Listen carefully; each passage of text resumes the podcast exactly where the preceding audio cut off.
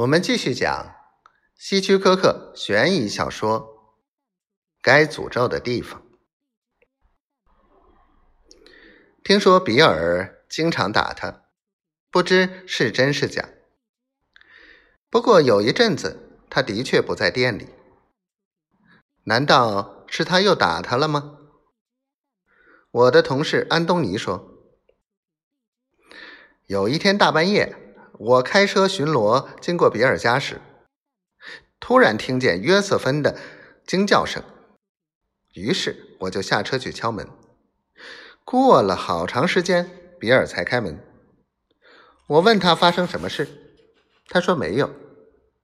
当我提出想和约瑟芬谈谈时，比尔先是说他已经睡了，不过很快他脸上又带着一种。异样的表情。既然你不相信，那么就请上楼吧。他带我来到楼上的卧室，我看见约瑟芬身上裹着床单，正低头坐在床上。看到我进来，他抬起头问：“你有什么事？”我说：“刚才我在外面巡逻时。”听到了你的尖叫声，所以我进来看一看。哦，原来是这样。我刚才做了一个噩梦，大概是梦话吧。听他这么一说，我只好离开了。既然他都没有说实话，我还能做些什么呢？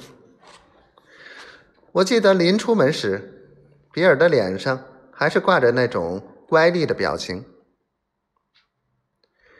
自打听安东尼说过这件事后，在很长的一段时间里，我的脑海里经常会浮现出约瑟芬裹着床单坐在床上的样子。